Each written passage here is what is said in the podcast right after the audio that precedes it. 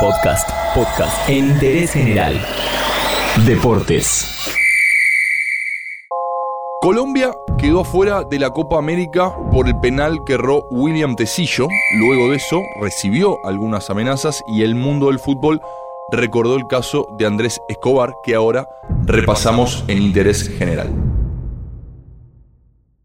William Tecillo falló el último penal para la selección colombiana en la definición frente a Chile por los cuartos de final de la Copa América y su familia denunció luego que fue víctima de distintos mensajes intimidatorios. La primera en salir a hablar de esta situación fue Daniela Mejía, esposa del defensor colombiano, que publicó uno de los mensajes que recibió y bueno, luego realizó un descargo en Instagram. Espero que te pase como Escobar, decía una de las amenazas que le llegaron a la mujer, haciendo referencia a la muerte de Andrés Escobar, quien fue asesinado 10 días después de regresar a Colombia tras meter un gol en contra frente a Estados Unidos en el Mundial de 1994.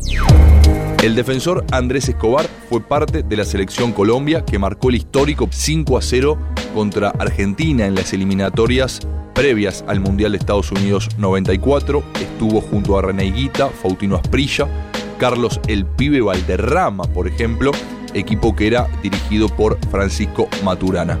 El equipo tricolor en ese momento era el orgullo de un país que atravesaba épocas de violencia narco.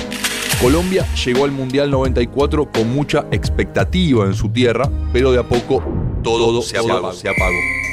En el debut perdió 3 a 1 frente a Rumania, equipo que luego sería verdugo de Argentina, pero lo peor vendría después. La segunda fecha fue contra Estados Unidos, al minuto 35, en un intento de evitar que el balón llegase al centro del área. Andrés Escobar se lanza con las dos piernas y mete la pelota en su propio arco. En Estados Unidos 94, Colombia llegaba con una enorme expectativa, quedó eliminada en primera ronda. Lamentablemente, un autogol provocó que su protagonista sea después asesinado. Colombia perdió 2 a 1 frente al anfitrión de la Copa y quedó eliminada. La tercera fecha solo sirvió para la estadística, fue victoria cafetera por 2 a 0 frente a Suiza. Pese al fracaso de su selección, el caballero del fútbol, como se lo conocía a Escobar por su conducta impecable dentro del campo de juego, lo buscaban desde Italia. Precisamente el Milan estaba interesado en contratarlo para reemplazar nada más y nada menos que a un histórico como Franco Baresi pero eso nunca llegó.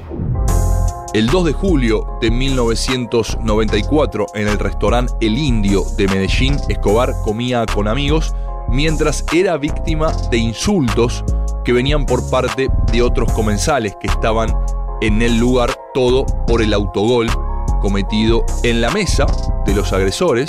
Estaban, sin que él lo sepa, por supuesto, los narcotraficantes David y Santiago Gallón Henao. En el estacionamiento, después de la cena, Escobar seguía esquivando los insultos cuando nuevamente fue atacado por los narcos, pero esta vez su chofer, Humberto Muñoz Castro, sin mediar palabra, se acercó a él y descargó seis tiros en la cabeza del defensor colombiano.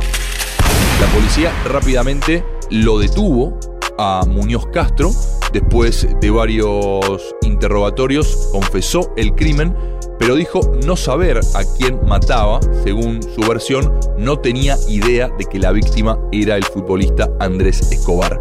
El conductor fue condenado a 43 años de prisión y recluido en la cárcel modelo de Bogotá, aunque no pagó ni 12 años de condena y en 2005 quedó libre. Los hermanos Gallón Henao, a quienes siempre se los relacionó con el crimen, solo fueron acusados por encubrimiento y soltados meses después del asesinato. No es el único caso así en Colombia.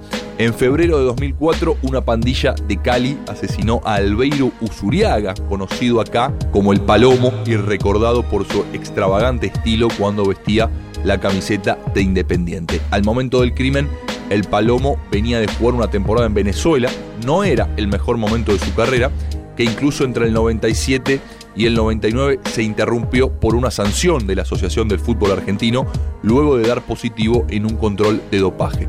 La sustancia, cocaína. Durante ese tiempo, Albeiro se refugió en los vicios y uno de ellos fue el juego. y fue justamente en una sala de apuestas donde lo terminaron paliando aquel febrero de 2004. 13 disparos lo mataron en el acto. En 2018, luego del Mundial de Rusia, hace poco, el jugador Carlos Sánchez vivió algo similar. Fue expulsado a los 5 minutos del primer tiempo en la primera jornada del Mundial por una mano que fue cobrada penal en contra cuando Colombia debutó frente a Japón. El equipo de Peckerman perdió contra el conjunto nipón en el debut y tras el partido en las redes sociales aparecieron inmediatamente las amenazas hacia el jugador Carlos Sánchez, comparándolo justamente con Andrés Escobar. Es que el caso de Tecillo no puede pasar desapercibido y por eso lo repasamos, aunque sea brevemente, el interés general. Entérate de esto y muchas cosas más y muchas cosas más en interésgeneral.com.ar.